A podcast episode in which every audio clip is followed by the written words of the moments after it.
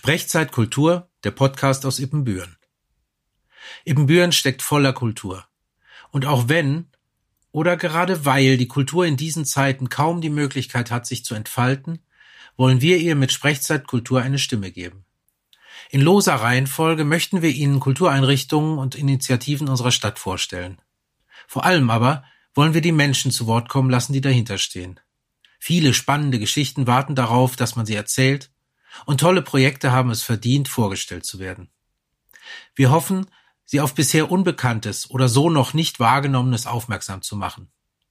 Wir, das sind Dagmar Schnittger, Leiterin der Stadtbücherei, Peter Nott, Musikschulleiter, Carsten Abelingmeier, Kulturmanager der Stadt und ich, Martin Löcherbach mit Recherche und Redaktion. Es handelt sich dabei um eine durch das Kultursekretariat NRW Gütersloh geförderte Maßnahme, mit der Kulturschaffenden die Möglichkeit geboten wird, sich in einem digitalen Format, einem Podcast, zu präsentieren. Wir wünschen Ihnen dabei gute Unterhaltung, viel Neues und vor allem viel Spaß.